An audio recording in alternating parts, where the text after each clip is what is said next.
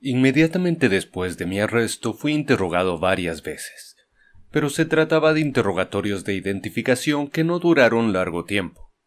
La primera vez el asunto pareció no interesar a nadie en la comisaría, por el contrario, ocho días después el juez de instrucción me miró con curiosidad, pero me preguntó, para empezar, solamente mi nombre y dirección, mi profesión, la fecha y el lugar de nacimiento.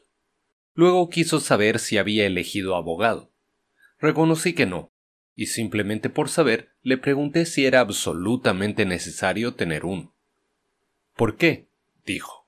Le contesté que encontraba el asunto muy simple.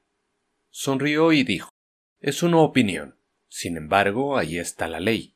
Si no elige usted un abogado, nosotros designaremos uno de oficio. Me pareció muy cómodo que la justicia se encargara de esos detalles, se lo dije. Estuvo de acuerdo y llegó a la conclusión de que la ley estaba bien hecha. Al principio no le tomé en serio. Me recibió en una habitación cubierta de cortinajes. Sobre el escritorio había una sola lámpara que iluminaba el sillón donde me hizo sentar mientras él quedaba en la oscuridad. Había leído una descripción semejante en los libros y todo me pareció un juego.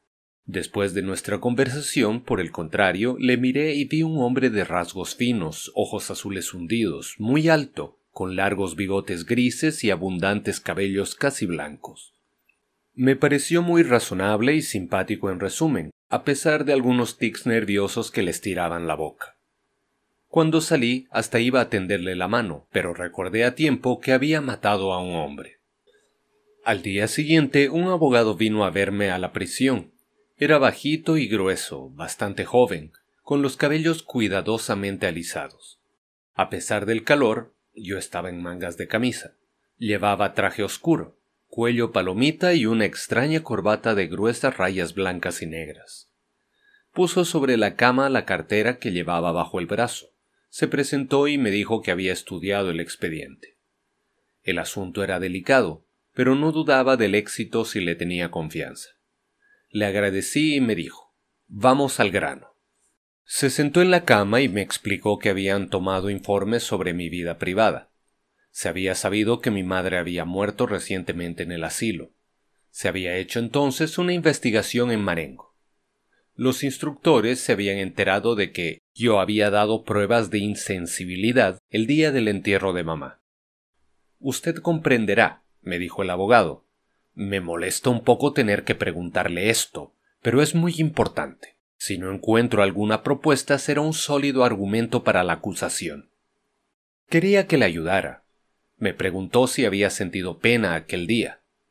Esta pregunta me sorprendió mucho y me parecía que me habría sentido muy molesto si yo hubiera tenido que formularla. Sin embargo, respondí que había perdido un poco la costumbre de interrogarme y que me era difícil informarle. Sin duda quería mucho a mamá, pero eso no quería decir nada. Todos los seres normales habían deseado más o menos la muerte de aquellos a quienes amaban. Aquí el abogado me interrumpió y pareció muy agitado. Me hizo prometer que no diría tal cosa en la audiencia ni ante el juez instructor. Le expliqué que tenía una naturaleza tal que las necesidades físicas alteraban a menudo mis sentimientos. El día del entierro de mamá estaba muy cansado y tenía sueño de manera que no me di cuenta de lo que pasaba. Lo que podía afirmar con seguridad es que hubiera preferido que mamá no hubiese muerto.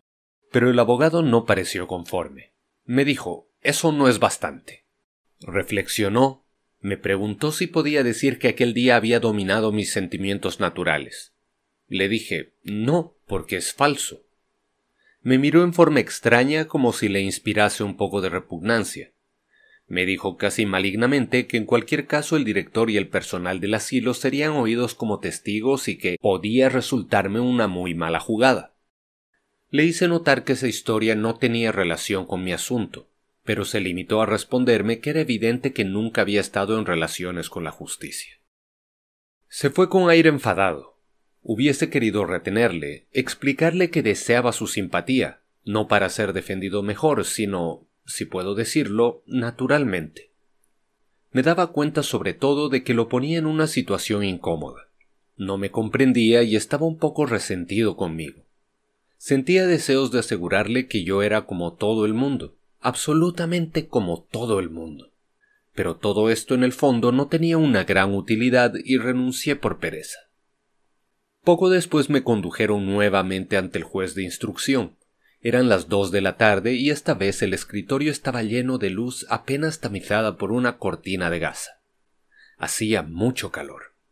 Me hizo sentar y con suma cortesía me declaró que, por un contratiempo, mi abogado no había podido venir, pero tenía derecho de no contestar a sus preguntas y de esperar a que el abogado pudiese asistirme. Dije que podía contestárselo.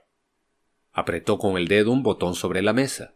Un joven escribiente vino a colocarse casi a mis espaldas. Nos acomodamos ambos en los sillones. Comenzó el interrogatorio. Me dijo en primer término que se me describía como un carácter taciturno y reservado y quiso saber cuál era mi opinión.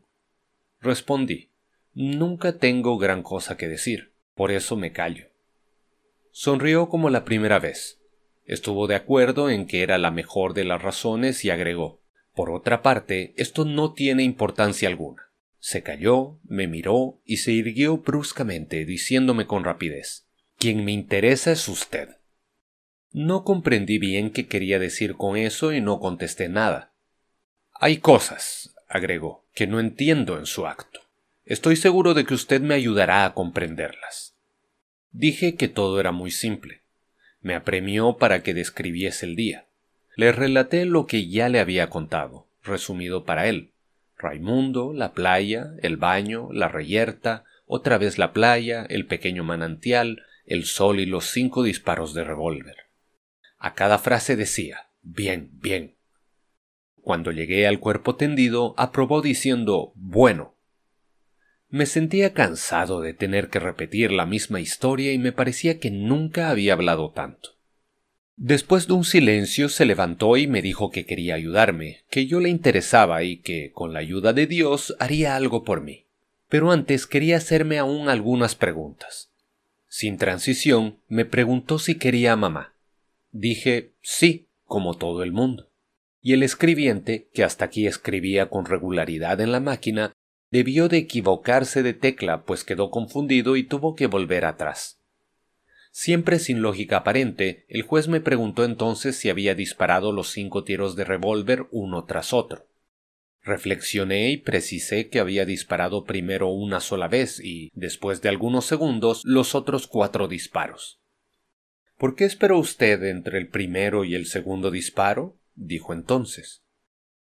De nuevo revivió en mí la playa roja y sentí en la frente el ardor del sol. Pero esta vez no contesté nada. Durante todo el silencio que siguió, el juez pareció agitarse. Se sentó, se revolvió el pelo con las manos, apoyó los codos en el escritorio y con una extraña expresión se inclinó hacia mí. ¿Por qué? ¿Por qué disparó usted contra un cuerpo caído? Tampoco a esto supe responder. El juez se pasó las manos por la frente y repitió la pregunta con voz un poco alterada. ¿Por qué? Es preciso que usted me lo diga. ¿Por qué? Yo seguía callado. Bruscamente se levantó, se dirigió a grandes pasos hacia un extremo del despacho y abrió el cajón de un archivo. Extrajo de él un crucifijo de plata que blandió volviendo hacia mí y con voz enteramente cambiada, casi trémula, gritó ¿Conoce usted a éste? Dije sí, naturalmente.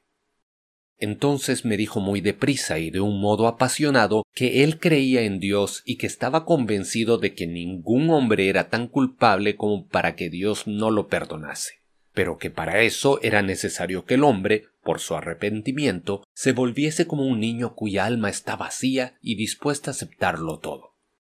Se había inclinado con todo el cuerpo sobre la mesa.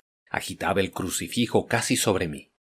A decir verdad, yo había seguido muy mal su razonamiento, ante todo porque tenía calor, porque unos moscardones se posaban en mi cara, y también porque me atemorizaba un poco. Me daba cuenta al mismo tiempo de que era ridículo porque yo era el criminal después de todo. Sin embargo, continuó. Comprendí más o menos que en su opinión no había más que un punto oscuro en mi confesión. Era el hecho de haber esperado para tirar el segundo disparo de revólver. El resto estaba muy bien, pero él no comprendía por qué había esperado. Iba a decirle que hacía mal en obstinarse. El último punto no tenía tanta importancia. Pero me interrumpió y me exhortó por última vez, irguiéndose entero y preguntándome si creía en Dios. Contesté que no. Se sentó indignado. Me dijo que era imposible, que todos los hombres creían en Dios, aun aquellos que le volvían la espalda.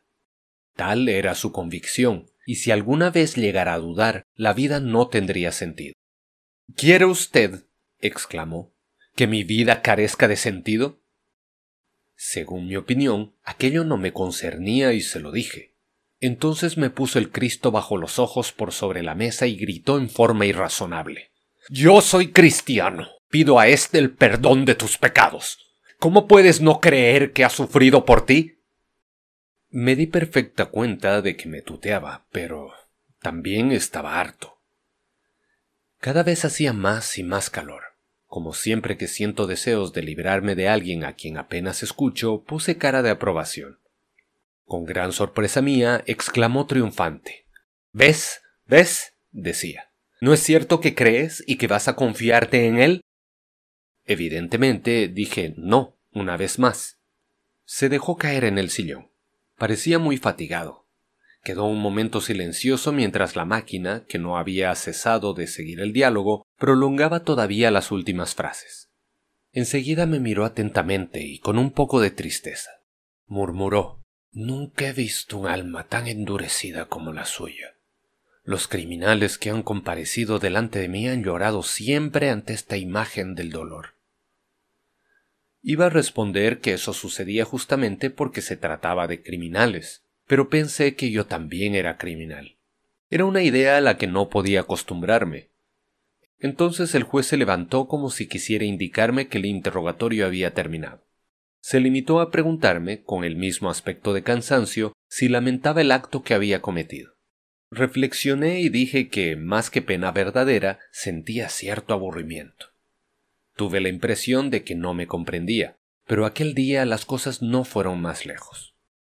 Después de esto, volví a ver a menudo al juez de instrucción, pero cada vez estaba acompañado por mi abogado. Se limitaba a hacerme precisar ciertos puntos de las declaraciones precedentes, o el juez discutía los cargos con el abogado.